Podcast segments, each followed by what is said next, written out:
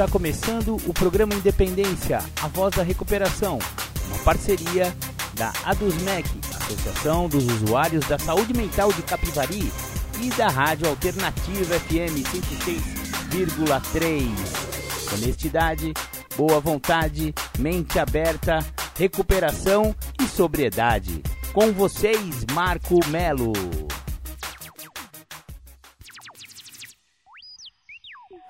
Marco Melo sou eu. Sejam todos muito bem-vindos, sejam todas muito bem-vindas ao programa Independência desta semana. Hoje, dia 28 de agosto de 2022. Maravilha, maravilha. Para começar o programa, nós vamos ouvir aquela do The Flanders, Um Dia Perfeito. O tema do programa Independência de hoje será a oração da serenidade e a dança dos passos. Esse tema foi escolhido por um grupo anônimo que pediu para que eu desse uma temática, fizesse uma palestra a respeito desse tema. Então, eu preservando o anonimato da Irmandade e o anonimato dos companheiros e companheiras que lá estiveram, vou fazer alguns cortes no nosso áudio, justamente para não aparecer, né, quem que é e tudo mais. Mas é uma palestra que foi muito bacana bacana, aconteceu na semana passada e espero que todos gostem. Você que está ouvindo o programa Independência aqui pela rádio Alternativa FM 106,3, eu convido todos os ouvintes aí de Capivari a curtirem lá o programa Independência em todas as plataformas de podcast. Estamos no Spotify, estamos no YouTube, Marco Melo 1969, 1969, exatamente, é a minha página oficial, é o meu canal lá no YouTube, onde tem todos os programas Independência. Você pode procurar Programa Independência no Spotify, Programa Independência no Anchor, Programa Independência no Mixcloud e também no Google Podcasts. Então, curtam lá, procura minha página lá do Facebook oficial, marco.melo.1969, exatamente, lá no Facebook e lá no Instagram, Marco Acemelo69, exatamente, pode curtir lá e ajuda a gente a divulgar aí essa mensagem de recuperação do programa Independência. Bom, já falei demais para introdução, vamos ouvir então The Flanders, Um Dia Perfeito. Boa tarde. Boa tarde. Eu sou também dependente químico, eu sou também alcoólatra. E, e aí eu achava que estava tudo bem na minha vida, né? É, não estava mais bebendo, não estava mais usando droga. Eu falei, beleza, né? Só que aí eu conheci que fala de doença emocional e mental. Só por hoje evitarei o descontrole emocional. Aí eu percebi que apesar de eu não recair no, na droga e no álcool, eu recaía todo dia no meu descontrole emocional e eu percebi que essa irmandade era muito para mim. E aí, analisando a minha doença emocional, eu descobri que todo o meu uso de álcool e droga provieram justamente desse meu descontrole emocional. Eu procurei nas substâncias algum tipo de alívio para esse descontrole, né? Para essa, essa, esse distúrbio emocional que eu tenho. Então, é, o tema que, que eu escolhi, oração da serenidade, né, que a gente acabou de fazer, está pregado ali atrás, e a dança dos passos, né? Oração da serenidade. Há quem diga que o programa inteiro cabe nessa oração, e eu concordo com isso. A, a oração ela, ela descreve de forma sintética todo o programa de recuperação de todas as irmandades. Se você for reparar, a oração da serenidade ela é, ela é composta de três partes, né? É, onde eu, a gente pede, a gente roga, né? Por três coisas, né? Que é serenidade, coragem e sabedoria. Só que é, vocês sabem me dizer qual que é o conceito mais importante da oração da serenidade? Qual dessas coisas que é a mais importante? Aí, companheira. Geralmente eu pergunto isso e as pessoas vão na serenidade. Não, é a coragem. Não, é a sabedoria. Não. A primeira coisa que eu peço na oração é justamente para um poder maior do que eu me dar essas três condições, né? Então, se não houver esse conceder no Senhor antes, não tem como eu atingir a serenidade, a sabedoria e a coragem, né? Então, é o poder superior que rege essa, essa irmandade rege a recuperação da doença emocional. E, e esse poder superior, ele é muito interessante porque ele só tem duas sugestões: ele seja amoroso, cuidadoso e maior do que eu. Então não precisa ser o Deus de determinada religião ou de outra. Porque se tivesse que seguir um certo Deus de qualquer religião aqui, eu não teria ficado. Eu não teria vindo para cá, porque eu tenho meus conceitos particulares, né, desse poder superior. E aí eu não gostaria de que, e é por isso que a gente faz assim, né? Por isso que a Irmandade sugere, né, o, o Deus que eu concebo, né? É, essa oração da serenidade, aí, aí vem a minha colinha aqui. Essa oração da serenidade, ela não tem muito é, como saber qual é a origem dela. Existem, existem controvérsias a respeito da origem da oração da serenidade. Há quem atribua a Francisco de Assis, né, de 1182 a 1226, né, ele, ele viveu, né? porque ele, ele, ele tem, tem alguns ditos dele que remetem a esses conceitos, apesar de não ser exatamente assim. Então ele falava aqui: Senhor, dai-me força para mudar o que posso, pode ser mudado, resignação para aceitar o que não pode ser mudado e a sabedoria para distinguir uma coisa da outra. Já tem essas três coisas, mais ou menos, nas palavras de Francisco de Assis. Tem um teólogo protestante lá do século 18, é, 19, perdão, final do século 19, começo do século 20. Ele chama Reinhold Niebuhr, que ele era da, da, de, uma, de uma sociedade teológica, né, lá dos Estados Unidos, e ele reivindica para si essa oração, né? É, só que, segundo as palavras dele mesmo, abre aspas, naturalmente é possível ter ouvido algo parecido durante os anos ou mesmo séculos, mas não penso assim. Acredito honestamente que eu escrevi essa oração. Então ele, ele fala que foi ele que escreveu, apesar de né, a gente já saber que, ela já vinha de antes, né? Aí tem outros investigadores que, que arremetem ao filósofo romano Boécio de 480 a 524 viveu esse filósofo, né? E, e ele, ele é, fez um livro chamado Os Consolos da Filosofia. E essas ideias da oração da serenidade, então, pela primeira vez na história, vieram de lá. Portanto, comecinho da era cristã. Né? Então a oração da serenidade tem várias pessoas que atribuem várias origens, né? Mas é só uma curiosidade, já que estamos falando da oração da serenidade. Aí eu falei, é, eu coloquei essa palavra dança dos passos, né? Por que, que eu falei dança, né? Na verdade, isso aí foi uma coisa bem assim, improvisada, digamos, né? Na hora que o companheiro lá sugeriu, ah, Marcão, qual vai ser o tema? Eu peguei e falei assim, acho que talvez inspirado pelo poder superior do meu entendimento, que ele é meio louco que nem eu, então surgiu esse negócio de a dança dos passos. Mas aí eu refletindo a respeito de dança, né? A, a dança remete a tra, traz essa ideia de movimento, harmonia, delicadeza, ritmo, arte, disciplina e você fazer ter muitas tentativas até você atingir uma expertise. Você vê que um dançarino profissional, principalmente uma bailarina, por exemplo, nossa, ela treina 20 anos para chegar né, numa expertise de saber aquela dança e tal. Então, a dança dos passos vem desse, desse conceito de que a gente tem que continuar treinando, a gente tem que continuar voltando, né? Não, a, a, a compreensão que eu tive dos passos assim que eu tive contato com eles 10 anos atrás é um pouco diferente, aliás, é bem diferente do conceito que eu tenho hoje, porque eu evoluí em cima disso, né? As pessoas evoluem e os passos trazem essa, essa elasticidade de compreensão. Quanto mais tempo eu trabalho com eles, mais aprofundado eu posso ficar, né? Porque são conceitos filosóficos, morais e espirituais muito profundos, né? Então, é, é, parece um pouco as parábolas, né? De Jesus, por exemplo, porque dependendo do entendimento do cara que ouvia, ele via na superfície um pouco mais fundo ou muito mais fundo, né? Tem essa coisa no, no, no negócio dos passos, né?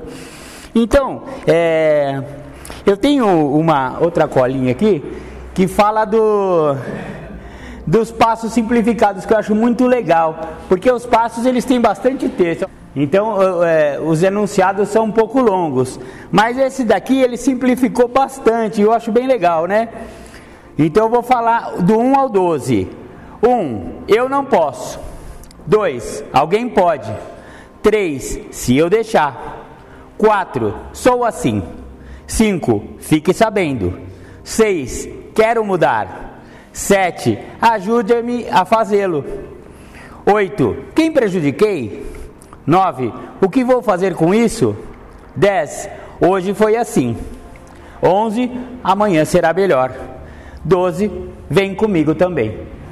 Então, em né, pequenas frasezinhas ou palavras, se resume todo o conceito, né? Que é muito mais longo do que isso. É, só que eu acho bem legal, porque em poucas palavras a gente consegue definir. É, então, a respeito dos passos, né? Da dança dos passos. Eu vou é, ainda é, ficar no tema um pouco do, da oração. Por que, que todo programa de 12 passos, 12 tradições e 12 conceitos cabem numa simples oração de, sei lá, quantas palavras tem, eu não contei, devia ter contado. Mas são poucas palavras, né? Como que pode um programa com 36 conceitos, um monte de lemas, um monte de, de metas de ouro, tem um monte de coisas no programa caber num negócio tão simples, né? Porque, a rigor, se você for perceber, a gente é, a gente precisa de serenidade para aceitar as coisas que a gente não pode modificar. Bom, o que, que eu não posso modificar, que eu preciso de serenidade? Eu não posso modificar o outro. E eu não posso modificar o passado. E também não posso modificar o futuro. Mas eu vou chegar no futuro daqui a pouco, porque tem um jeito de modificar o futuro só que para isso eu preciso modificar e mudar para o positivo uma coisa que todo neurótico tem, que chama-se expectativa. A expectativa tem a ver com ansiedade e a ansiedade tem a ver com medo. Então, quando eu olho para o futuro com expectativa, com ansiedade e, portanto, com medo do que vai acontecer, eu, eu não consigo modificar esse futuro positivamente, porque eu estou vivendo no futuro antes dele acontecer. Eu antecipo esse futuro para que eu não consiga vivê-lo, né? Só que se eu mudar a polaridade da expectativa e transformar ela em esperança através do componente da fé, eu consigo atuar no futuro mudando o presente.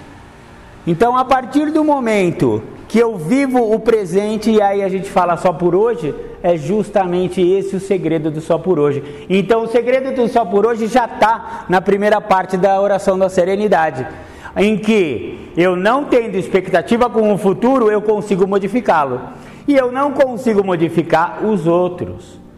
E a coisa que geralmente os neuróticos, e eu posso falar por mim, eu mais quis e ainda, mesmo alguns anos nesse programa, ainda quero, é modificar o outro. Eu tenho assim a fórmula mágica para resolver o problema de todo mundo.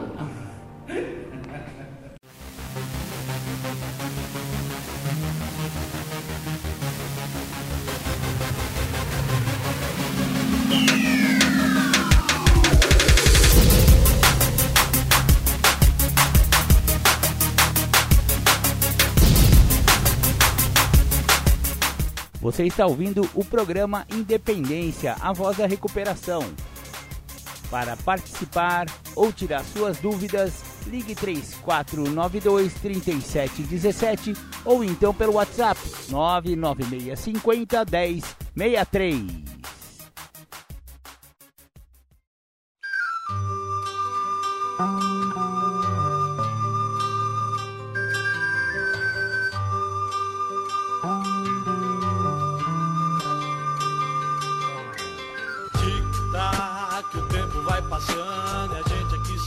Só por hoje partilhando. Tic-tac, o tempo vai passando e a gente aqui sentado só por hoje partilhando. Chegar de dor, chegar de solidão.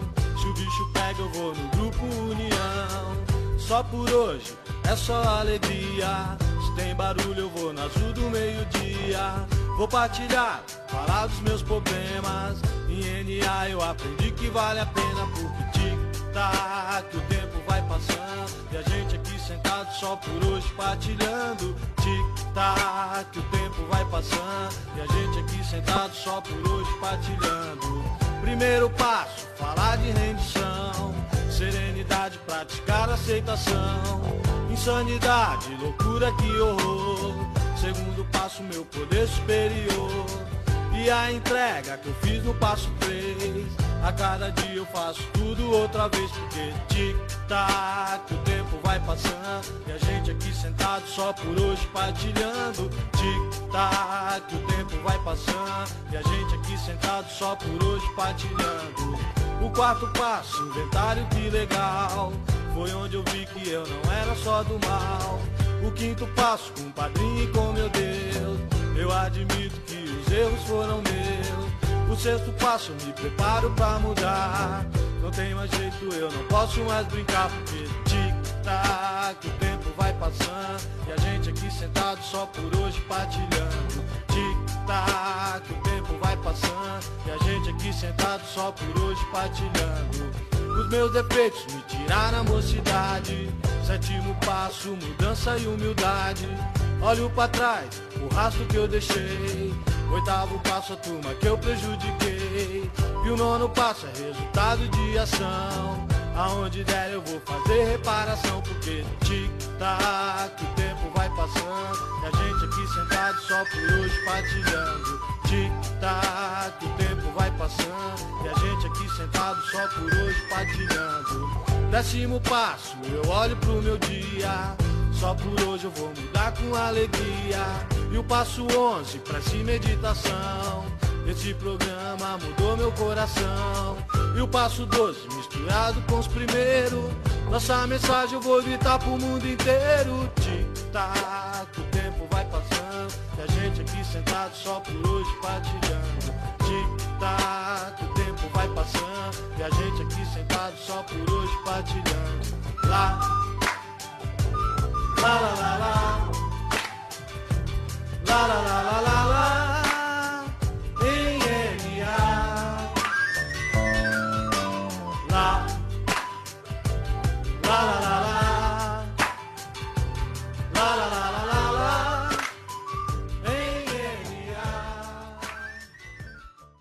Eu falar cinco minutos com você, com qualquer um de vocês, eu vou falar, seu problema é esse. Mano, que pretensão, né? Eu sou psicólogo, psiquiatra formado e reabilitado. Não, não dá, né, cara? Não dá para. Acontece que de fato, quando a gente está afastado de um objeto, é mais ou menos um mosaico. Se você vê um mosaico, se você estiver muito perto de um mosaico, você não consegue ver o conjunto da obra. Ao passo que se você ir afastando, você consegue formar o desenho. A mesma coisa vale para seres humanos. Quando eu estou muito perto de alguém, ou seja, quando eu olho para mim, que estou muito perto de mim, eu não consigo me enxergar. Mas o outro que está longe é mais fácil. Então, não é assim, só pretensão, é só arrogância a gente conseguir ter fórmulas mágicas para modificar o outro. É porque é da natureza humana mesmo. Eu não consegui enxergar o que está muito perto. É essa miopia espiritual que eu tenho, que eu não vejo o que está muito perto. E eu consigo enxergar um pouco melhor do que o que está longe. Porém, chega na segunda parte da oração da serenidade, aonde eu vou ter que ter a tal da coragem para modificar aquelas que eu posso.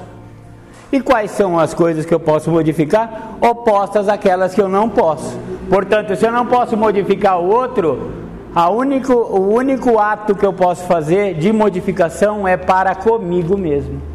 Eu sou a única pessoa que eu posso modificar. Obrigado, companheiro. Então, o único objeto que pode ser modificado em todo o programa de recuperação é o que tiver para dentro desse tecido chamado epiderme. Se tiver fora desse tecido, eu não modifico. Se tiver dentro, é possível modificar. Dá para eu modificar minhas atitudes, meus atos, minhas palavras e meus comportamentos, né? Só que é, precisa-se para isso de um pouco de boa vontade, de muita mente aberta e honestidade, que são os três atributos básicos para se entrar em recuperação, seja lá em qual for a irmandade, hein? Eu estou falando aqui de N Barra, mas isso vale para todas as irmandades de 12 passos. Esse conceito já vem do A, né? E, e aí, é, a terceira parte da. Ah, sim, eu posso atuar no momento presente. Ah, é uma outra coisa que eu posso modificar, que é o só por hoje, né? Eu posso atuar exatamente nesse instante. Quando eu comecei agora há pouco a temática, aquele segundo lá já foi, aquele lá eu já não modifico mais. Mas o que eu estou falando nesse instante, eu posso pegar uma bifurcação agora na minha mente e falar X ou falar Y. E ao falar X ou Y, eu vou tomar caminhos diferentes. E como eu posso saber qual é o caminho que eu devo tomar a todo instante? É uma coisa meio complexa isso. E lá no 11 primeiro passo, a gente vai chegar lá ainda. Lá no 11 primeiro passo é onde está a dica para a gente conseguir saber se eu vou trilhar o caminho A ou o caminho B. E a todo instante na nossa vida nós somos feitos de bifurcações, onde é, a gente reage ou age em função do, de tudo que acontece no ambiente. Né? Então, é, a sabedoria para distinguir uma das outras, a terceira parte eu modifico a mim mesmo, eu modifico o presente, só que tem esse porém, né? Como distinguir uma da outra? Aí agora ficou bem óbvio, né? Porque se eu não modifico o outro, só modifico a mim? E se eu não modifico o passado e só modifico o presente? E o futuro eu só modifico ao atuar é, logicamente no pensamento do momento presente? Então, essa é a sabedoria para distinguir o que eu consigo, o que eu não consigo. Então, se eu começar da cabeçada tentando mudar as atitudes das outras pessoas, eu já não estou tendo sabedoria, porque eu já sei que o outro eu não mudo. Mas por que, que eu continuo tentando, né, cara? Eu continuo tentando modificar o outro. Você devia fazer assim. Ah, não, não faça assim que está errado. Meu, errado e certo também é um conceito que varia muito de pessoa para pessoa. Existem verdades absolutas no mundo? Existem. Algumas verdades são absolutas. Mas algumas verdades, a maioria das verdades, cada um tem a sua. E a minha verdade começa a entrar em conflito com a verdade do outro, e isso causa atrito entre duas pessoas ou mais, né? A família tem muito esses atritos porque são várias verdades morando na mesma casa e uma verdade sendo mais ou menos contraditória à outra. Então, aí vem a sabedoria. A sabedoria de saber que eu não modifico o outro, eu tiro a, o meu atrito de campo, eu tiro a minha verdade da, do páreo e eu vivo melhor. Hoje mesmo, por acaso, era o dia da, da dessa, dessa temática aqui, eu falei, nossa, o que, que será que vai acontecer? Né? Nossa, que... Lá vem eu com as expectativas, em vez de ter esperança, né?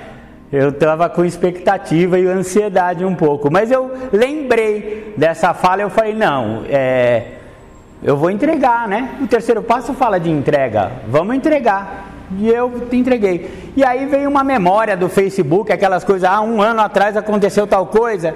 E aí veio, é, uma, uma frase que falava que eu quero é ter paz e não ter razão. Essa já é meio clichê, mas por acaso apareceu hoje, né? Então é, é muito melhor ter paz do que ter razão.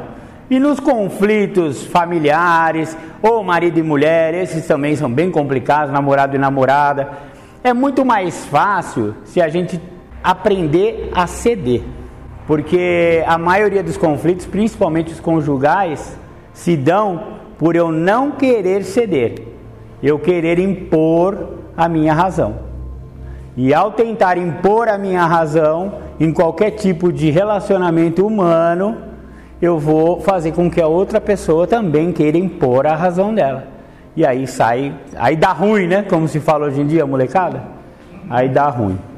Então, em relação à oração da serenidade, é por isso que praticamente o programa inteiro cabe, porque ela está falando da coisa mais básica do ser humano, em que ele vai ter que tomar decisões a partir de, de o que traz serenidade para ele, que é o que ele pode modificar, e do que o que não traz serenidade para ele, que é o que ele não pode modificar. E compreender essa diferença, eu acho que é o segredo da vida, né? E portanto, por isso o programa cabe inteiro ali, né?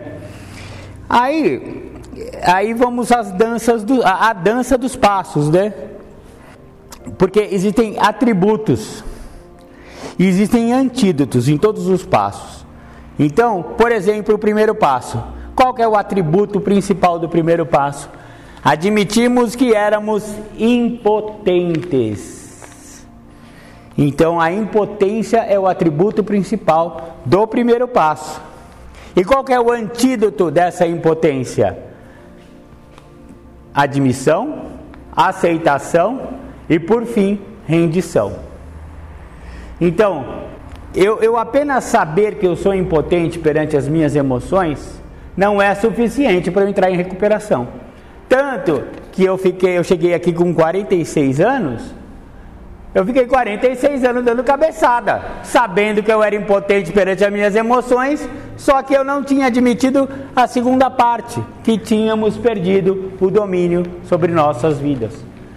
Então, é aquele negócio de, meu, eu até admito que as minhas emoções estão dando ruim, mas que perdi o controle da minha vida, eu preciso admitir isso aí também para poder entrar em recuperação? Preciso. Se eu não ver que deu ruim tudo, que está tudo errado e que eu preciso fazer de uma nova maneira, eu não entro em recuperação. Então, condição sine qua non para entrar em recuperação é se render ao programa. E se eu não me render, eu vou continuar dando cabeçada. E é engraçado porque todas as guerras da humanidade, quanto mais armado eu estou, quanto mais forte eu sou, mais eu tenho a possibilidade de ganhar a guerra. Só que a guerra contra as minhas próprias emoções, eu só venço se eu me render. É o oposto das guerras bélicas, das guerras humanas, né? Onde a rendição é a vitória. Então é um conceito difícil de assimilar, eu acho que é por isso que eu demorei 45 anos para chegar aqui. Porque eu falei, meu, eu, se eu me render, eu sou covarde. Eu sou bunda mole, desculpa a palavra. Eu não vou me render, eu sou muito macho. E eu não me render significa perder. Então a rendição significa vitória quando a gente fala de, de, de 12 passos, né? Então esse, essa perda de controle, essas reservas emocionais, reserva é aquele é que eu reservar, né? Eu peguei um biscoitinho ali, eu escondi aqui para comer mais tarde.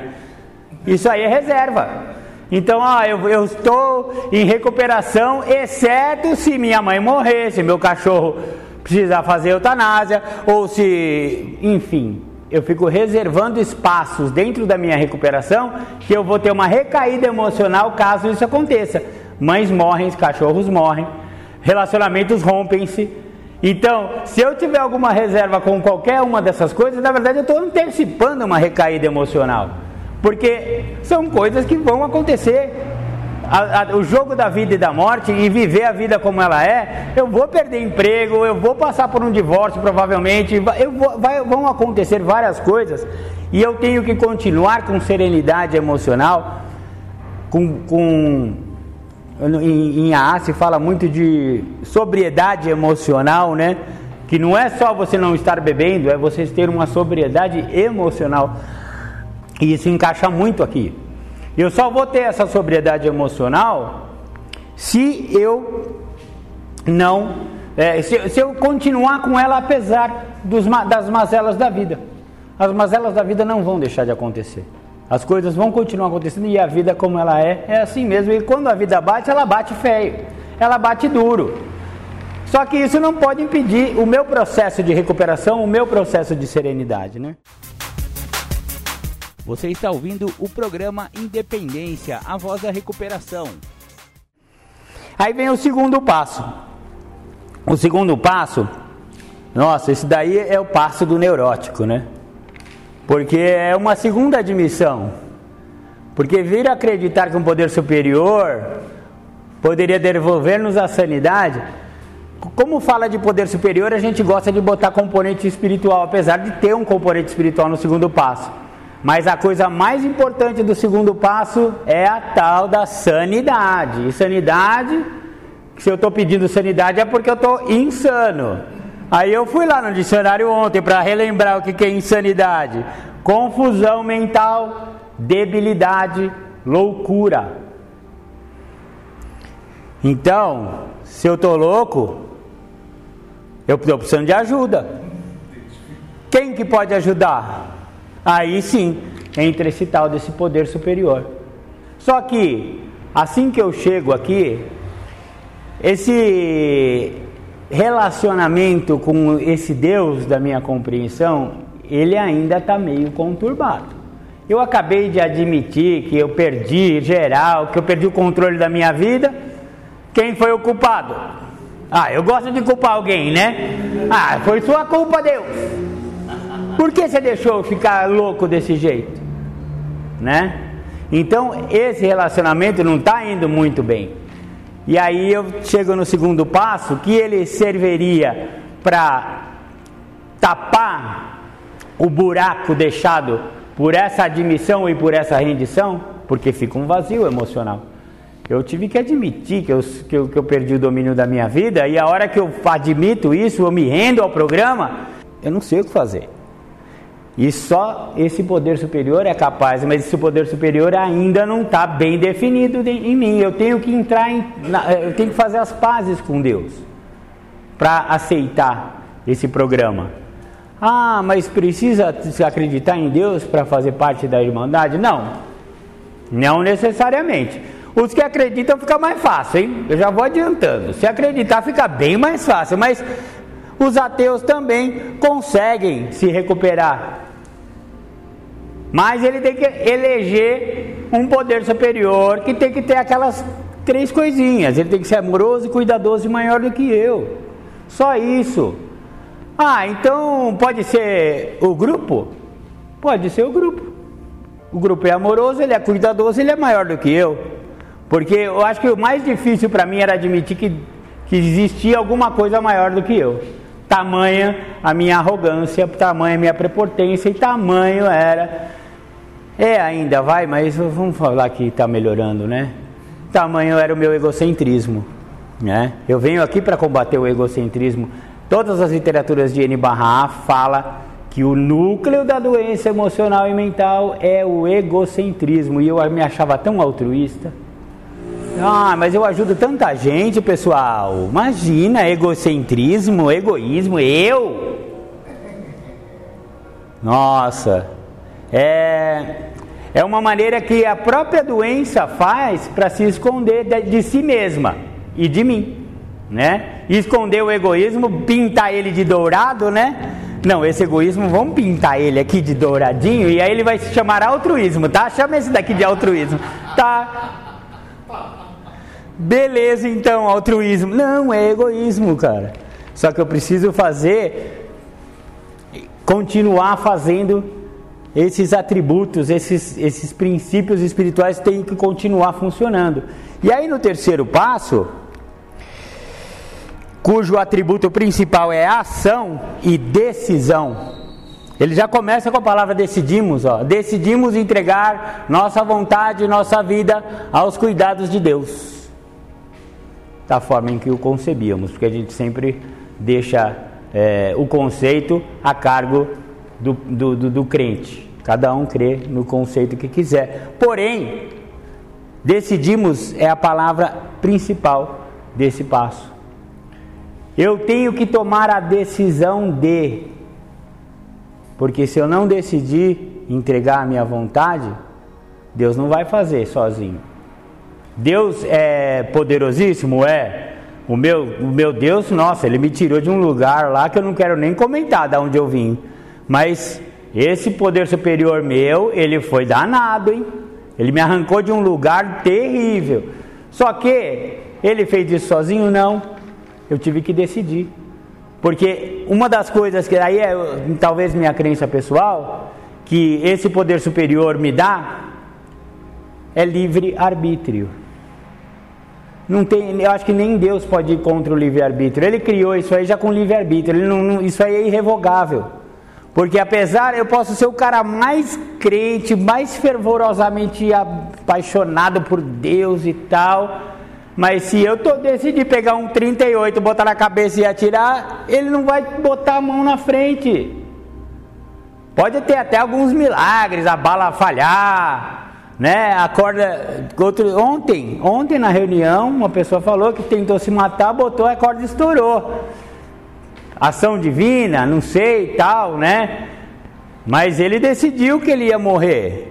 Talvez ali tenha, né, um poder superior, mas ele não interfere na minha maneira de agir. Diretamente não.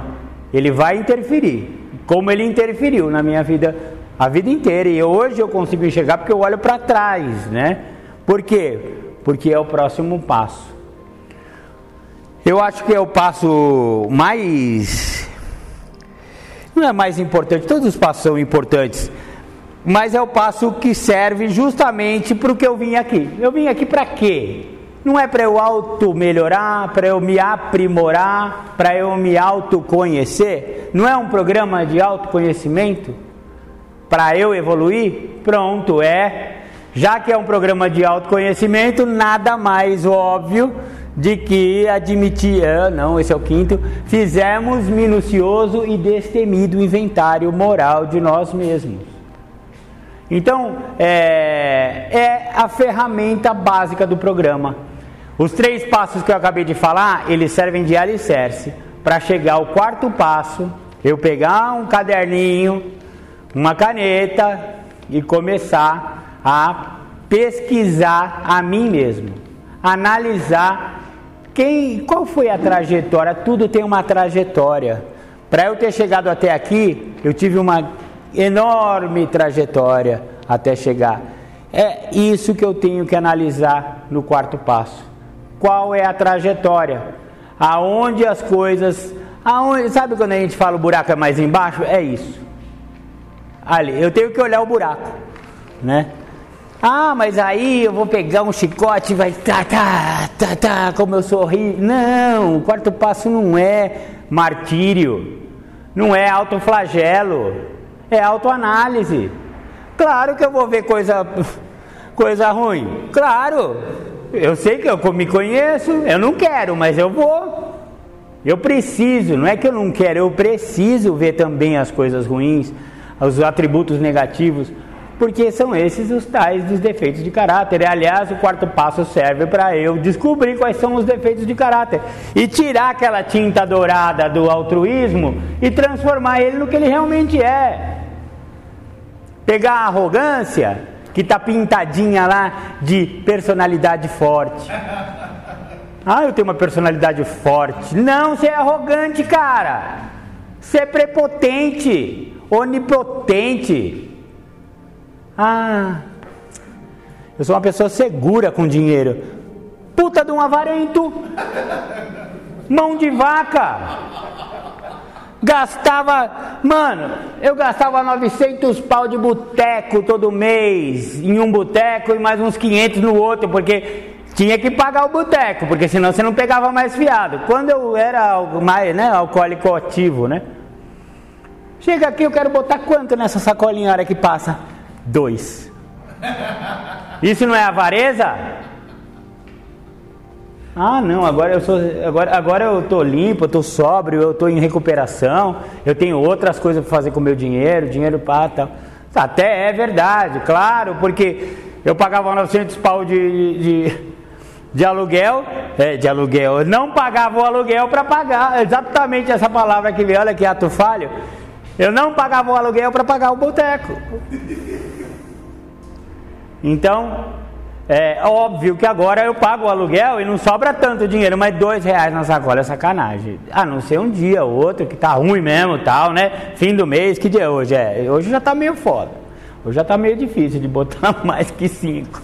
Mas eu tenho que ver os meus defeitos de caráter como eles realmente são. E eu sou capaz de saber exatamente quais são os meus defeitos e como eles são, e o que eu devo descartar e o que eu devo guardar. Não! Eu só devo analisá-los. Eu só devo trazer à tona. E é, é que nem um novelo, eu começo a falar e ele começa a vir um atrás do outro. Fatos, coisas que aconteceram. Por isso que tem o quinto passo. Porque eu vou pegar o guarda-roupa chamado Minha Vida. Esse é o guarda-roupa chamado Minha Vida. Todas as minhas quinquilharias eu guardei aí dentro durante a minha vida inteira. E aí no quarto passo eu fui e joguei tudo para fora. Tem ioiô, tem figurinha, chicrete, chicrete mascado. Tudo, né? Vamos falar de coisas emocionais, né? Mas eu vou chamar desses, desses nominhos aí. E aí eu tenho que chamar esse padrinho, porque eu vou querer guardar o chiclete mascado. E ele vai falar: não, isso aí é para jogar fora. Então o padrinho serve. Então o, o quinto passo não é para eu ler o quarto passo para o padrinho. O quinto passo é para eu sentar junto com o padrinho, a gente olhar o meu armário, o meu guarda-roupa de quinquilharias e ele me ajudar a separar o bolo do que vai ser descartado do bolo que eu vou guardar. Qualidades, defeitos. Para isso que serve o quinto passo. Ah, que bom, o padrinho vai jogar na cesta de lixo. Ah, ah. O padrinho não tem essa capacidade. Antes tivesse, o padrinho fosse o cara que removesse meus defeitos de caráter, mas não é ele. Aí vem o sexto passo, onde eu me prontifico a modificar. Me prontifico a deixar que Deus remova esses defeitos. E no próprio nome de prontificar, né, já tem a palavra pronto ficar ficar pronto para. Porque eu ficava, é, prontificar. Que porra de prontificar? Não, fica pronto, cara. Para quando Deus chegar e você falar para Ele, Deus, por favor, remova essa minha arrogância. Eu já estou praticando a, a, a, o oposto à arrogância, que é a humildade, por exemplo, né? Já que estamos falando de arrogância. Se eu ficar, mas como que eu aprendo a humildade? Eu, eu, eu fui tão humilhado nessa vida, mas humilhação não tem nada a ver com humildade. A humildade é aquela coisa que eu não quero fazer, só que eu me sinto moralmente obrigado a fazer. E o serviço à Irmandade é uma ferramenta que o programa tem de eu praticar essa tal dessa humildade. Ao prestar serviço, eu saio um pouquinho do meu ego. Ao chegar mais cedo na sala, varrer aqui, botar as cadeirinhas, fazer um café, eu saio um pouco do meu umbigo, porque meu umbigo é aquela coisa, parece um buraco negro que fica no meio da galáxia. Eu saio daquilo ali. E eu penso um pouquinho em vocês, né? Eu penso no outro. Então a prática do programa sugere o serviço. E aí eu começo aqui, porque eu tenho, eu tenho dificuldade, eu começo engatinhando aqui para levar isso para a vida. Porque uma sala é o microcosmos do mundo. A hora que eu aprender a servir a sala, quem sabe eu viro um servidor lá da, das louças de casa, no meu trabalho, que eu vire um verdadeiro servidor, ao invés de ficar fazendo as coisas mecanicamente só para receber o meu lá no final do mês. Porque prestar serviço é muito mais do que trabalhar simplesmente. Prestar serviço é, uma, é um atributo espiritual que eu vou colocar em alguma coisa. O maior servidor que tem é o poder superior.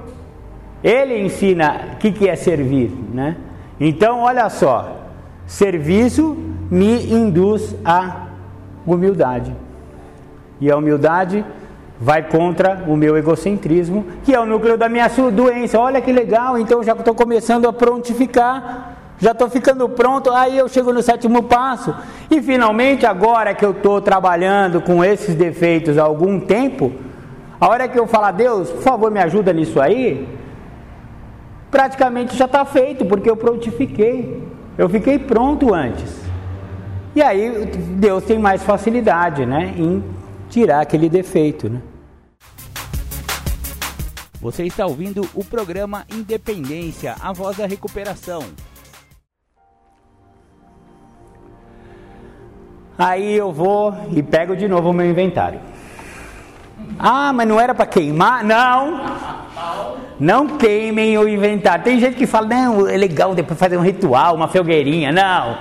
Não queimem o inventário porque ele vai funcionar agora. No oitavo passo, eu vou reler lá e com certeza no meu inventário vai estar tá que quando eu era criança eu bati na Mariazinha, quando eu era adolescente, eu bati o carro do meu pai. Quando eu... enfim, as pessoas começam a aparecer. E eu vou pegar essas pessoas agora e vou fazer uma nova lista, um novo inventário, aonde eu vou botar um nominho lá em, em primeiro 00 lá. 00 sou eu. Porque a pessoa que mais prejudicou foi a mim mesmo. Então eu devo reparações para mim. Então eu ponho eu mesmo em 00 e aí eu começo 01, 02, 03, as pessoas que eu prejudiquei. Nossa, mas são, é uma vida inteira, 50 anos machucando os outros. Será que eu vou lembrar de todo mundo? Não importa. Uma hora vai chegar os nomes. Ah, legal. Mas aí eu vou ter que pedir desculpa para todo mundo? Putz. Não, não. Faça o oitavo passo sem pensar na reparação. Só coloca na lista, porque tem que ficar lá grafado. Tem que ficar lá. Algum dia vai acontecer. Magicamente. Esse programa é cheio de mágicas. Magicamente um dia eu vou ter oportunidade de fazer alguma reparação, que é o nono passo, onde eu faço finalmente reparações diretas às pessoas que eu prejudiquei. Olha que interessante. E aí, no, no nono passo, aí eu começo ah, sempre com a ajuda do padrinho, tá? Sempre. Eu, eu fiz a lista, pede para ajuda para o padrinho para ele falar se a lista está bem feita, se está completa. Porque eu fiz a lista e esqueci um nominho básico lá na minha lista quando eu fiz. Minha mãe. Eu não pus minha mãe na lista, o padrinho falou, mas cadê sua mãe, cara? Ah, mas ela já morreu. Foda-se, cara, já morreu, cara. Põe a mãe na lista, põe o pai. Com certeza você prejudicou seu pai e sua mãe, não tem como não prejudicar. Claro, eles são perdoadores, eles são pais, eles são mães, eles vão perdoar, já está perdoado. Aliás, só de entrar em recuperação é a melhor coisa que a gente faz para uma mãe e para um pai. Então, mas eles têm que estar tá na lista, porque nas reparações diretas, tem as diretas e as indiretas.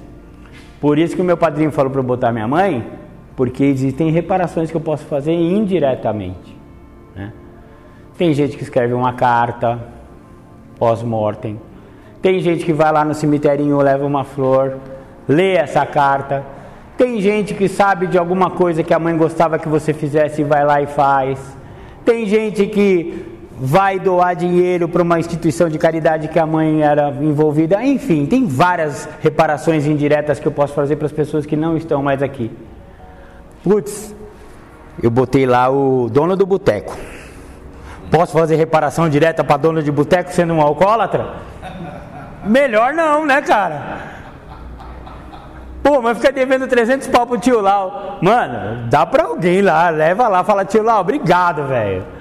Desculpa aí, velho, fiquei devendo. Mas, mano, não vai no boteco, cara. Não vai na biqueira pagar o traficante que você ficou devendo, velho. Pede pra alguém, pede ajuda.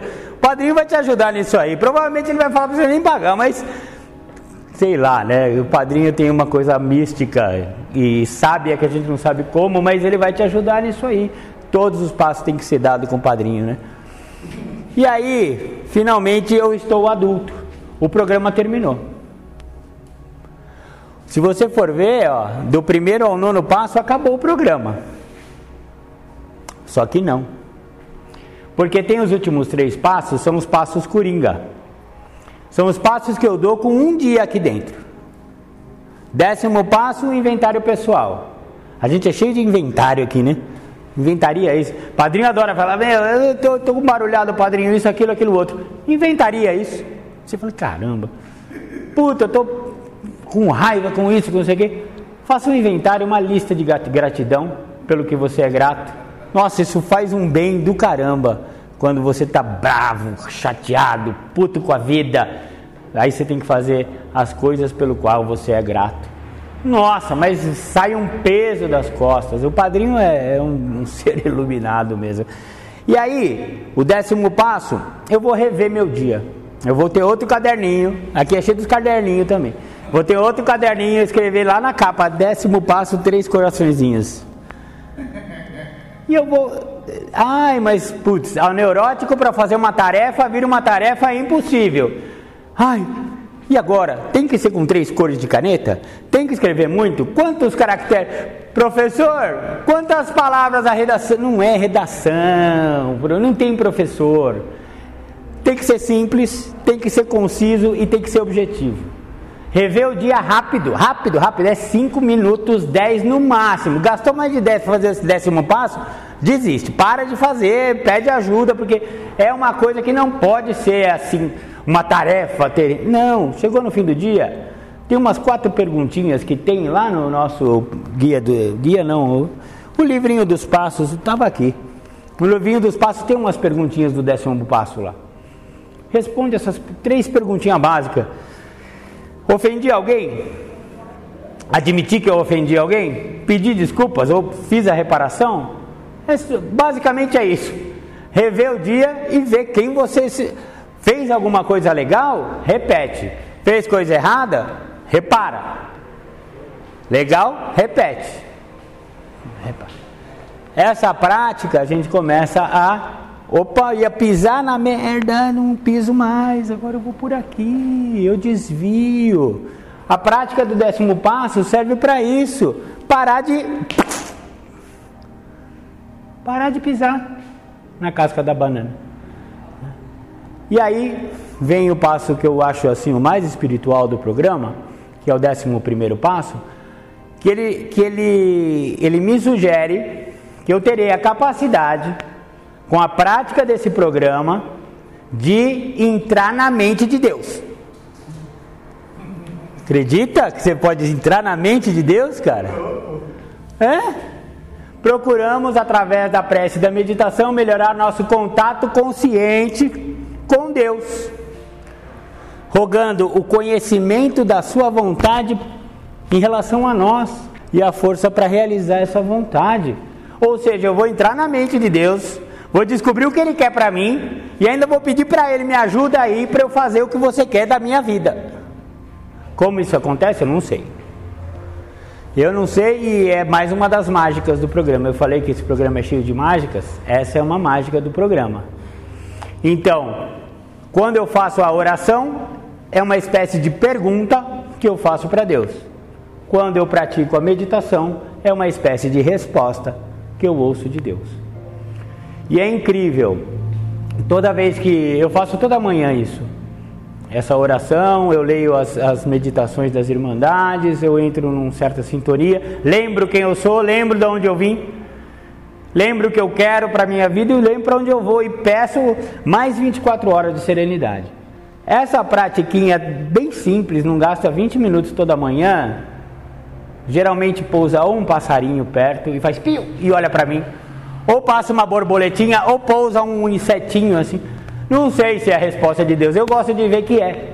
Eu gosto de falar, putz, pulsou, eu, eu, acabei de meditar e olhar, orar, e aí um sabiazinho pulou, pulou. Nossa, eu acho que é a resposta. Assim, eu, eu vejo uma coisa, dá até uma emoção, assim, né? É, a prática do décimo primeiro passo. É tipo, Deus falando, cara, é isso aí. Vai nesse caminho que você vai se dar bem. Teimou, teimou com a vontade de Deus, dá ruim. Foi o que eu fiz, né? Até chegar aqui. E aí o décimo segundo passo, que é o que eu estou fazendo agora, que apesar de eu não ter tido tanto despertar espiritual assim, mas a prática desses passos ao longo dos anos, às vezes dos meses, eu conheço despertares espirituais na segunda, primeira reunião. Na primeira reunião sempre tem um despertarzinho espiritual, né? Porque se ele chegou aqui, isso é um despertar. Mas a prática desses passos leva a um despertar espiritual. E esse despertar espiritual, é, a gente tem que transmitir para outras pessoas. Como a gente sabe se uma pessoa teve um despertar espiritual? Ó, geralmente você chega perto, você gosta de conversar com a pessoa, a pessoa é amável, a pessoa está sempre sorrindo, ou pelo menos está bem humorada. Gente mal-humorada não está despertado, está dormindo aí num sono ruim, é pesadelo. Não, gente que teve um despertar espiritual é gostoso de estar junto. É aquela pessoa que você fala, puta que delícia que é ir visitar aquela pessoa, né? É, geralmente quem tem alguns anos de, de, de, irmandade, você sente essa, essa vibe. Hoje eu tô cheio das, das gírias atuais. Agora é vibe, não é vibração. É deu ruim, não é errou nada. Então, é, eu, é, eu transmito, né? É, dar de graça aquilo que eu recebi de graça, né? Porque não tem preço o que vocês me deram e eu tento fazer só um pouquinho, né? É, eu me sinto mais ou menos porque o mundo está muito doente, né, gente? O mundo está muito neurótico e só temos nós aqui. É, na verdade, essas reuniões de N barra A deveriam estar sendo feitas no estádio com microfone, tipo show de rock and roll, assim, lotado, porque meu, o mundo está muito doente, né? Então é, a gente se sente um pouco o beija-florzinho que pega um pouquinho de água, aquele incêndio da floresta, ele pá, joga aquela aguinha. Mas se tiver muito beija-flor, é capaz a gente apagar pelo menos um pedacinho do fogo da floresta. Não sei se é o que vocês queriam ouvir, mas é o que eu tinha para passar para vocês. Obrigado. Tudo de bom.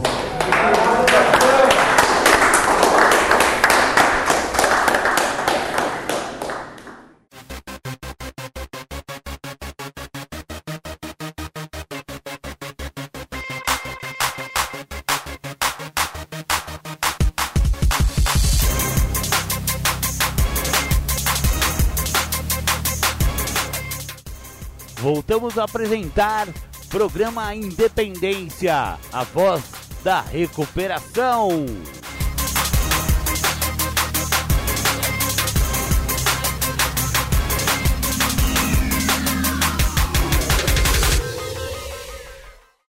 E eu queria fazer uma pergunta, Marcão, que eu achei muito legal tudo que você falou, entendi, tive um outro entendimento de tudo que você falou, foi muito boa a palestra e mexeu comigo muito o décimo passo. Né? É, você falou, ah, o, jeito que você explicou, você falou assim, quando dá um. para não pisar no, na, na casca da banana, né? Então eu analiso o meu dia, porque no outro dia, muito provavelmente, eu vou dar os mesmos passos, né? falando de mim. Uhum. E eu achei isso aí muito legal. Você podia só dar mais um, falar alguma coisa em cima disso aí, eu achei muito 10, me ajudou muito, cara. Poderia sim, claro. Então, se é, o, o, som não foi bem captado, o companheiro pede para explanar um pouco mais a respeito do décimo passo e a casca da banana. É, é eu, eu, vejo exatamente isso, né? A, a prática do décimo passo é eu, eu perceber padrões de comportamento em que eu vou escorregar. Então, se eu é, começar a fazer o décimo passo diariamente, eu começo a perceber. Eu sou meio burrinho, mas quando eu vejo várias vezes acontecer uma coisa, eu falo: opa, aí tem alguma coisa que está acontecendo toda vez. Então, se eu percebo um padrão de comportamento que sempre me leva a uma recaída emocional, ou a ofender alguém, ou a brigar, ou a ser turrão, chato, essas coisas que eu sou, esse padrão ele pode ser modificado. Então, quando eu falei da casca de banana, é justamente porque a casca de banana vai estar sempre lá no mesmo localzinho da calçada. E eu escorrego uma vez, escorrego duas, ah, persistir no erro é burrice, não falam isso? Errar é humano, persistir é burrice. Então, eu começo a perceber que ó, ali tem um lugarzinho que escorrega toda vez. Eu desvio, eu aprendo a desviar de caminhos que vão me levar a uma recaída emocional. Então, é, o inventário diário, né? Continuamos fazendo o inventário pessoal e quando estivermos errados, nós o admiti nós admitimos prontamente, é justamente isso. Eu admiti as coisas erradas. E também, não está no enunciado do décimo passo, mas quando você lê o passo inteiro, você vai perceber lá, ele fala também dos acertos. E eu acho muito importante também os acertos do dia. É a mesma coisa do inventário moral. Eu não vou ver só ficar me chicoteando com as coisas erradas que eu faço e fiz. Eu também tenho que ver as qualidades, porque é, é, baseado nas qualidades que eu vou ter uma melhora, que eu vou ter uma, uma vida mais significativa. E isso vale para o décimo passo também. Então, pô, que legal. Hoje eu consegui desviar da casca de banana que eu caí ontem. Opa, isso já é positivo eu tratei bem a minha namorada, eu recebi uma ligação do meu companheiro e ele ficou muito feliz em falar comigo. Coisas positivas que acontecem no dia também tem que ser enumeradas, porque elas, elas é, é, florescem a alma, né? Eu vejo assim, as nossas qualidades, elas perfumam a alma. Eu acho que é por aí o décimo passo, a manutenção, né, da, da, da minha vida. Importantíssimo décimo passo. Muito obrigado. Entendi. Obrigado, companheiro. Está é, tá pedindo para eu fazer uma comparação da pessoa que eu era quando eu cheguei, né, das dificuldades emocionais que eu tinha e como eu estou hoje, né? Isso para o pessoal lá do chat também. Eu, como eu falei no começo da palestra, eu tinha é, achava que eu não recaía e descobri que eu recaía todo dia, porque a recaída daqui é o descontrole emocional, não é pinga, não é droga, é descontrole emocional e isso aí é, é, é falar um não para mim, pronto, estou descontrolado. Mas hoje em dia eu ouço não e o que eu, para responder finalmente a pergunta, é uma coisa que você me ensina muito, companheiro. O, o, o dom de se silenciar. Eu não vou falar que eu estou curado, não, porque eu não estou. Mas eu já não sou tão respondão. Agora eu me calo e reflito acerca do que eu queria responder. Descarto as minhas, as minhas respostinhas atravessadas, que elas são várias, e às vezes eu nem respondo, porque depois de um tempo de, de, de silêncio, você vê que não tinha nem sentido você responder a uma provocação, a um não, ou às vezes a pessoa não está te provocando, você está se sentindo provocado. E essa é a grande questão. A gente não consegue se colocar no lugar do outro. O cara não tá, a pessoa não tá te provocando. É o jeito dela, ela simplesmente fez uma indagação. Ou ela falou que não. Porra, eu falo não toda hora para todo mundo. Por que, que as outras pessoas não podem falar não para mim? Né? Então, eu acho que a grande modificação é eu começar a aprender o dom do silêncio. Está perguntando se impulsividade tem cura. Tem cura. É, a resposta é sim. Tem. Agora é difícil? É fácil de curar? Não. Não é fácil. Precisa se submeter ao programa. Precisa fazer muito décimo passo. Porque isso aí, por exemplo, é uma das coisas que você vai identificar todo dia. Você falar, a hora que você for escrever o décimo passo de noite, falar, putz, Respondi atravessado quando me indagaram uma vez. No dia seguinte você vai começar a escrever de novo, décimo passo, e fala, putz, de novo? No terceiro dia, ah, não acredito, de novo? No décimo dia você fala, não, eu tenho que modificar isso aí, não é possível que eu consiga. Então, esse negócio do silêncio que eu falei é porque eu tenho esse problema sério. E às vezes, isso aí principalmente em relacionamento amoroso. Nossa, é responder, já toma lá da cá, aquela coisa de, nossa, é terrível. Mas eu tenho tentado aprender a, a descartar as minhas respostinhas e às vezes ficar em silêncio. Tem cura, sim. Eu acho que tem cura. Obrigado. Então, se eu faço outras orações além da oração da serenidade e quais as coisas importantes em orar, em fazer orações de modo geral? Tá. É, não, eu faço outras orações sim, algumas decoradas da, da minha religião de escolha. É, mas é, eu aprendi que a oração que dá mais certo para mim é aquela que quando eu converso com o meu poder superior, quando eu simplesmente é, falo no meu pensamento. Eu falava de, de em, em, voz alta e aí eu recebi um, um conselho de uma de uma pessoa do, da minha religião que falou que eu não deveria falar tanto. E eu estou tentando esse silêncio aí. E aí eu falei, mas oração precisa ser em silêncio? Ela falou, não, não precisa, mas no seu caso, no seu caso é melhor. seu caso é um caso mais grave. então, faz o seguinte, ora aqui, ó. Mas a oração, quando ela é conversada, ela é mais sincera né? Então eu faço uma espécie de conversa com Deus, né? Da, do, da minha concepção. Então eu acho que essa é a mais eficiente. Mas eu faço umas decorabinhas também. Eu gosto de umas oraçõezinhas que eu decorei assim. E eu acho assim essencial a prática da oração diária. Eu, como eu comentei, o 11 primeiro passo que fala de oração e meditação eu faço toda manhã, né? Porque eu gosto de me situar. Tem dias que, por exemplo, eu tenho também o defeito de caráter de desligar o, o, o, o despertador. Quando eu estou dormindo, ele toca para eu acordar e levantar, e eu vou e desligo ele só mais cinco minutos. E esses cinco minutos às vezes vira 40.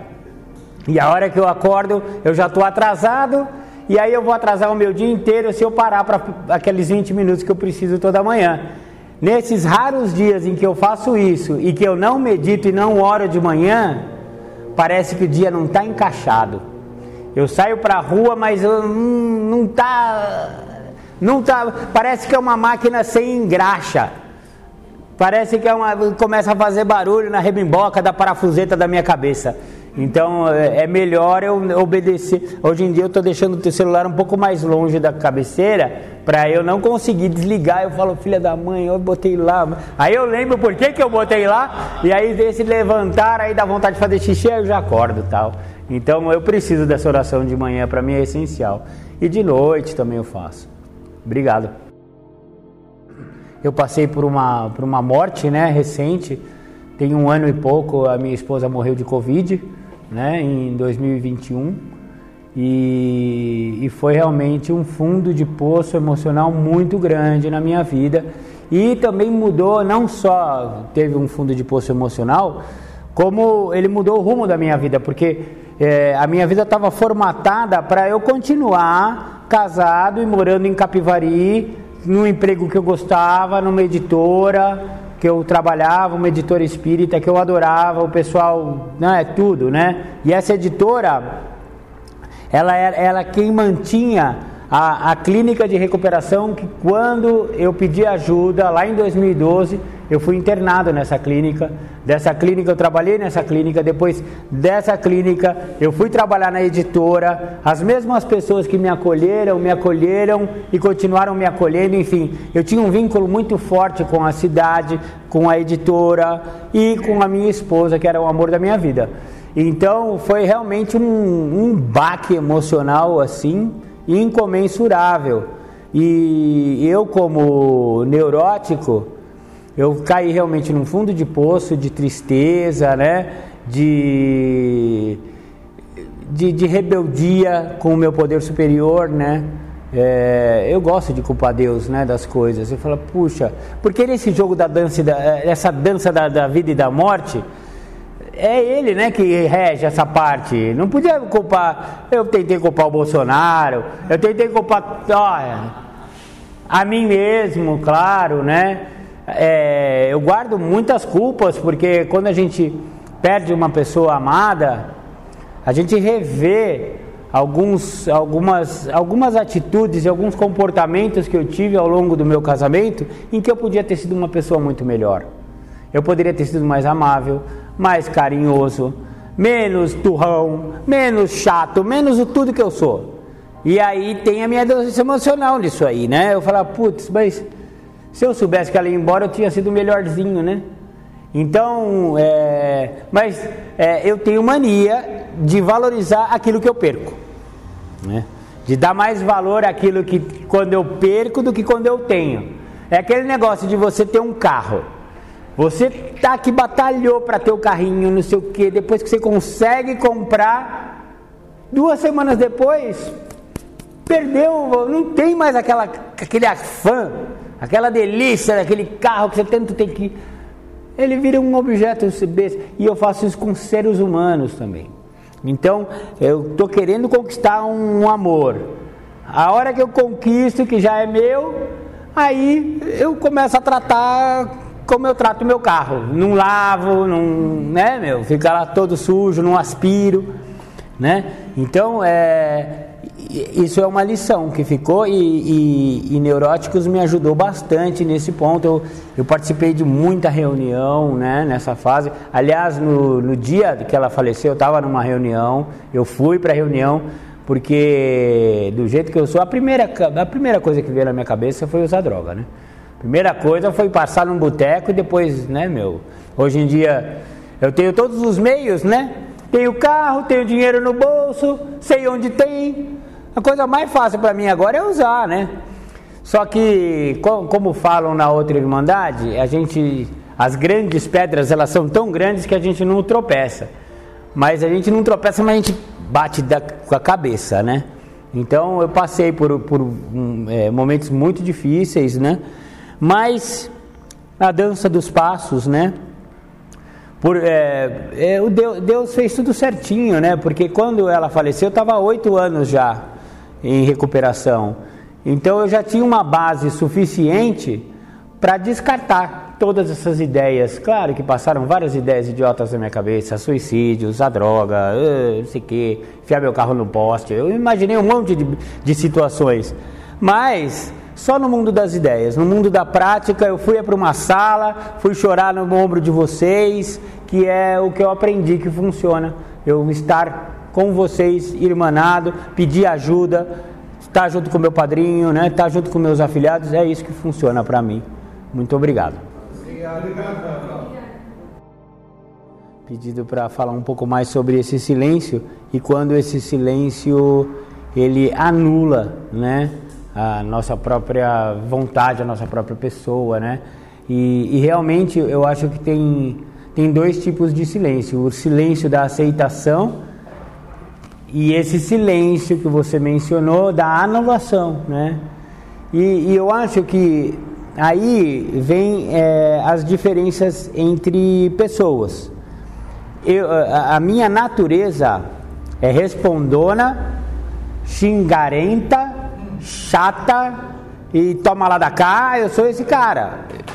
Eu sou esse cara, eu sou respondão. Então, qualquer silêncio para mim vai ser sempre melhor. Porque a pior coisa que eu faço é responder sempre. Agora, se a natureza da pessoa é mais de isolamento e de ficar quieto, e esse ficar quieto é o, é o silêncio barulhento que você falou. Aliás, eu lembrei de uma história interessante uma fábula em que o menininho está com o pai pescando, né, num, num riachinho e tal, né? E aí o pai pega e fala assim: Você está conseguindo ouvir alguma coisa? Aí ele, o, o, o menino tenta ouvir, ele, ah, estou ouvindo aqui os passarinhos, não, mais longe. Ah, eu estou ouvindo uma carroça, deve estar tá atrás daquela colina.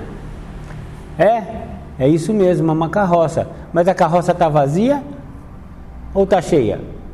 Aí o menino, como eu vou saber se a carroça está vazia ou está cheia? Aí o pai fala, ela está vazia. Mas como o senhor sabe? Porque a carroça vazia faz mais barulho do que a carroça cheia. Se ela estiver cheia, ela não faz tanto barulho. Essa está muito barulhenta. E a carroça é a minha cabeça. Quanto mais vazio tiver meu coração e minha cabeça, mais barulhento fica, né? Então, é, o silêncio tem um pouco a ver com o conteúdo emocional que eu tenho. Então, quando eu tiver preenchido de mim mesmo, eu não vou deixar ecoar nessa minha cachola, essa minha cabeça oca. Se ela estiver cheia de é, bons sentimentos, se ela estiver cheia de é, generosidade, aquele, aqueles sentimentos bacanas, né? Que eu tenho por mim mesmo, autoestima. Porque geralmente, se eu permitir que a outra pessoa me anule a ponto de eu ter que me silenciar para não esganar, é porque eu também estou é, me anulando nesse relacionamento, nessa pelo menos nessa conversa. Às vezes não posso extrapolar para o relacionamento como um todo, porque o relacionamento é uma coisa muito complexa, né? Mas naquela conversa.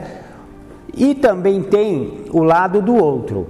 Eu não posso modificar o outro, mas eu posso dialogar. Eu posso dar a minha opinião a respeito de como eu estou sentindo que essa comunicação está se dando. Claro que com todo respeito, com todo carinho e geralmente no dia seguinte, porque no dia da discussão é melhor. O meu avô sempre falava: dorme no problema. Jamais vá responder no dia que você tiver com a cabeça quente. Ou então encaixaçado também, não vá responder. Né?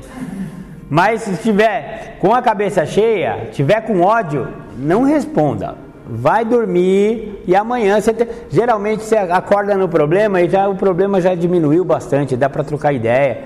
Ou... Só que eu acho importante esse diálogo e uma das coisas que eu aprendi aqui é, é, é identificar meus sentimentos, que eu tinha uma grande dificuldade e dar nome aos bois, em falar meu, aquilo que você me falou, eu achei ofensivo por isso, por isso, por isso. Ao invés de na hora já, bebê, bebê, mas você é. Eu gosto disso, né? A pessoa te acusa de uma coisa, você vai e reacusa de uma coisa que a pessoa também faz, que talvez seja pior na sua opinião. Ao invés de eu falar daquilo que está vindo, eu vou e coloco uma coisa pior. Na, ah, isso daí termina numa guerra nuclear, né? É, você toma uma cutucada e o outro dá um tapinha, aí o outro dá um tapão e o outro dá um soco, aí o outro dá um chute, meu, onde vai terminar isso, né? Então é, é importante romper esse ciclo tóxico entre é, de, de, diálogo, de diálogo. Eu acho que e tem uma coisa que daí é da, da minha formação de jornalista. A responsabilidade da comunicação é sempre do comunicador é sempre de quem está mandando a mensagem. É minha responsabilidade de ser entendido. O que acontece para minha comunicação não chegar na outra pessoa, que a gente chama de ruído é, dentro do processo comunicacional, é minha responsabilidade. Então, eu tenho que me fazer ser entendido.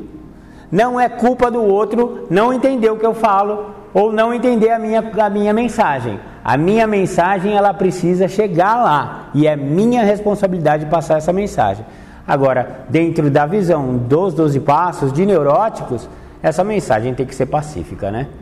Não dá para eu, não dá para eu voltar a ser tóxico, não dá para eu voltar a ser odioso, nojento, chato e todas essas coisas que eu sou, né?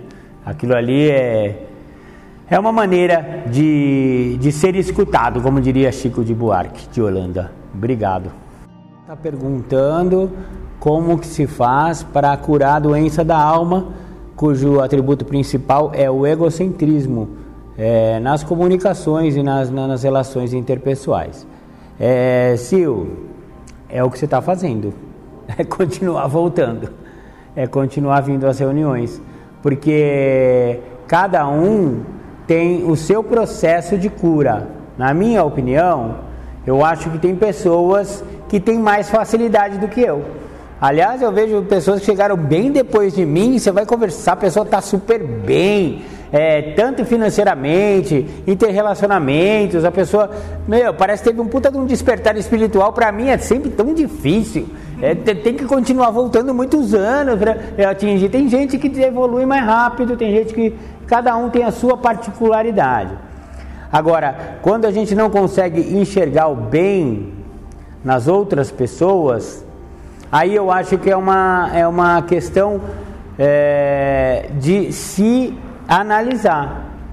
Eu acho que é, essa forma de, de achar sempre maledicência no outro, ela vai aparecer no inventário do quarto passo. Então, é, trabalhar o programa não é só saber os passos e vir nas, nas reuniões. Existe o tal do quarto passo no, no, no programa de, de N barra A, em que a gente realmente entra em ação. Eu vou comprar um caderno, na capa eu vou botar coraçõezinhos e vou escrever inventário. Vou botar um cadeadinho para meu, meu amor não ler o que eu escrevi, porque é melhor estar num lugar trancadinho, porque os amores adoram pegar o seu caderninho do quarto passo e. Ah, olha aí que ele falou de mim. Enfim, tem que ser privado, porque eu tenho que ter liberdade, né? Tem que ser anônimo, eu tenho que ter liberdade de conseguir escrever exatamente o que eu sinto. Só que é um processo é, prático, é caneta, bique e caderno e analisar a minha trajetória. Então, quando. Porque não dá só para se livrar de doenças emocionais e da alma apenas com paliativo, sabe? Às vezes, quando você está com câncer, é melhor você não ir só nos florais. Vai lá na químio. E aqui, a químio é escrever passo, é escrever o quarto passo para você se conhecer. Só se conhecendo é que você pode se livrar desses que podem ser considerados defeitos de caráter. Então, é, a, a minha maneira, ou, a, ou melhor, a maneira que o programa sugere para eu modificar é, as minhas relações é, é escrever o quarto passo e depois chamar um padrinho, uma madrinha e trabalhar o quinto passo, porque o padrinho vai ver, é, vai, vai identificar com você quais são esses padrões né, de, de, de, sempre ver o lado negativo das pessoas, por exemplo, né, já que foi isso que você trouxe. Então, é, a sugestão do programa é escrever quarto passo, companheira. Muito obrigado. Você está ouvindo o programa Independência, a voz da recuperação é, padrões, é, o problema do neurótico são esses padrões de comportamento. E a gente muda os personagens, mas continua as mesmas relações. É incrível a capacidade que o neurótico tem de esse marido não está dando certo, eu vou arrumar outro e o outro eu faço ou eu pego uma pessoa idêntica, ou uma pessoa que tem problemas semelhantes e eu trato idêntico e acaba dando na mesma, no mesmo resultado. Ou seja, se eu começar a analisar que independe do personagem que eu colocar, vai dar sempre o mesmo resultado, logo o problema está com quem? Logo sou eu, não são os outros. E aí, essa é uma das coisas que eu posso modificar. Essa é a primeira parte, é a serenidade para modificar aquelas que eu posso. E, e, quais são as coisas que eu posso modificar? Eu posso modificar os, a, a minha forma de reagir, porque não é uma questão do que o outro fala, e como eu reajo ao que o outro fala e faz. Então, se o outro tá, tá, muda o outro e é sempre a mesma reação, é a reação que tem que ser modificada. Só que para isso eu preciso identificar ela. Então, para eu identificar comportamentos e padrões de comportamento, qual que é a sugestão do programa? Caneta. De novo, é canetada. Aqui a gente resolve tudo na canetada. É igual lá em Brasília. É tudo na canetada. A gente resolve as, as questões existenciais. Agora, o, o que eu, eu fiquei mais preocupado com a sua fala é recorrer ao químico. Porque se depois, é, porque a solução é, farmacológica, ela é, ela, ela mascara. Eu, então simplesmente eu vou botar um paliativo para parecer que está tudo bem, vou tomar um ansiolítico, vou tomar um, sei lá o que que eles dão lá, mas eu parei de tomar esse negócio. Mas, é, então, eu, vai pro boteco, pelo menos você fica bêbado. Dá uma brisa mais legal, sei lá, né? Vai fumar pedra. né? Porque, não, eu tô brincando assim, mas é, se você for ver, é, o que tá. O, o, a solução não está resolvendo. Porque o, o buraco é mais embaixo e o buraco é na canetada. Então a sugestão é essa, é escrever quarto passo e tem madrinha? Não tem madrinha? Ah, há uma madrinha boa ali. Arruma uma madrinha boa, escreve o quarto passo e chama ela para partilhar. Faça uma, um litro e meio de café, não, não dá, uns dois litros e meio de café. Senta uma tarde que vocês estiverem de boa e conversem sobre tudo isso. Eu acho que esse é o jeito que o programa sugere para gente, né? É o apadrinhamento, o amadrinhamento que, que resolve. E quarto passo, sempre quarto passo. Obrigado, companheira. Boa sorte. Sério, não vai fumar pedra não. Não ouça, não ouça esse doido que fumar pedra. A última pergunta? Alguém mais teria? Lá no chat ninguém fez, né? Legal, isso é uma, é uma pergunta ótima.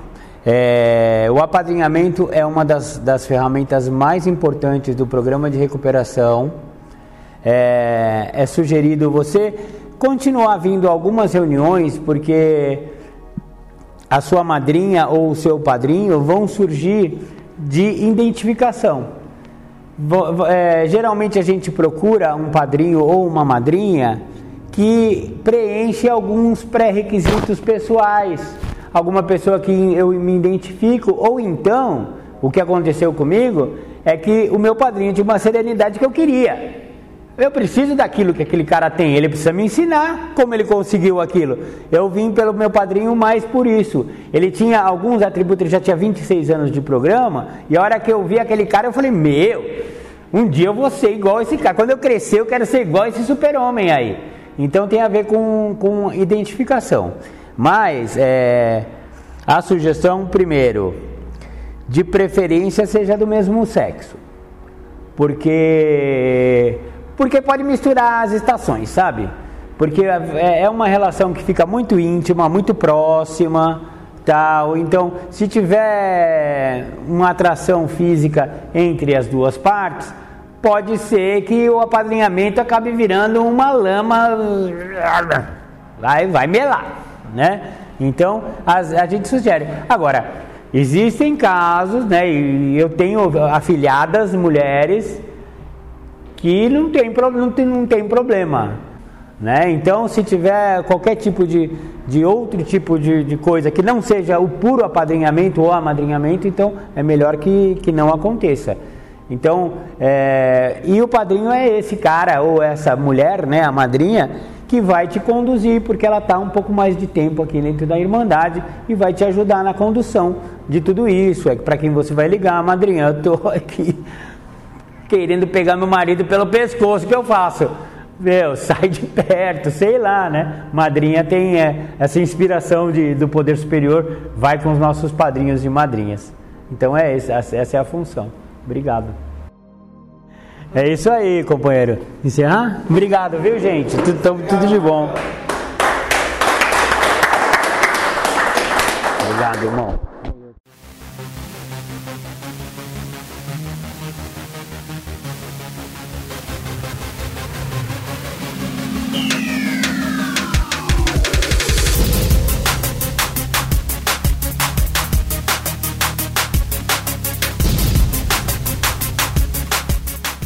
Ouviu o programa Independência, a voz da recuperação, uma parceria da ADUSMEC, Associação dos Usuários da Saúde Mental de Capivari e da Rádio Alternativa 106,3. Até domingo que vem, com mais informações a respeito de dependência química e alcoolismo. Obrigado, até mais!